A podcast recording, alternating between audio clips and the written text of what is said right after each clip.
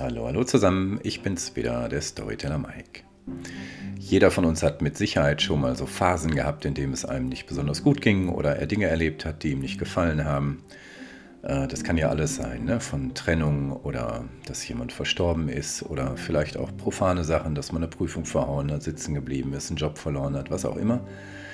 Das ist nicht schön, aber im Rückblick stellt man manchmal fest, dass man das gebraucht hat, um einfach zu wachsen. Und davon handelt diese kurze Geschichte, die Geburt des Schmetterlings. Ein Wissenschaftler beobachtete einen Schmetterling und sah, wie sehr sich dieser abmühte, durch das enge Loch aus dem Kokon zu schlüpfen. Stundenlang kämpfte der Schmetterling, um sich daraus zu befreien.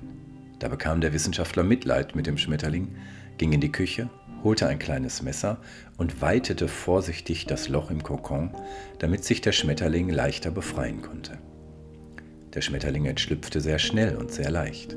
Doch was der Mann dann sah, erschreckte ihn doch sehr. Der Schmetterling, der da entschlüpfte, war ein Krüppel. Die Flügel waren zu kurz und er konnte nur flattern, aber nicht richtig fliegen. Da ging der Wissenschaftler zu einem Freund, einem Biologen, und fragte diesen, warum sind die Flügel so kurz und warum kann dieser Schmetterling nicht richtig fliegen? Der Biologe fragte ihn, was er denn gemacht hätte. Da erzählte der Wissenschaftler, dass er dem Schmetterling geholfen hatte, leichter aus dem Kokon zu schlüpfen. Das war das Schlimmste, was du tun konntest. Denn durch die enge Öffnung ist der Schmetterling gezwungen, sich hindurch zu quetschen. Erst dadurch werden seine Flügel aus dem Körper herausgedrückt und wenn er dann ganz ausgeschlüpft ist, kann er fliegen.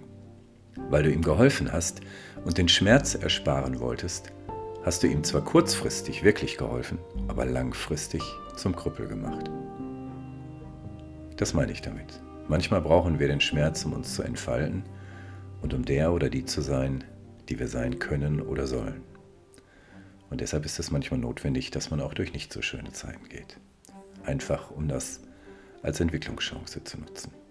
In diesem Sinne, ich wünsche dir einen wunderschönen Tag. Bis dann. Ciao.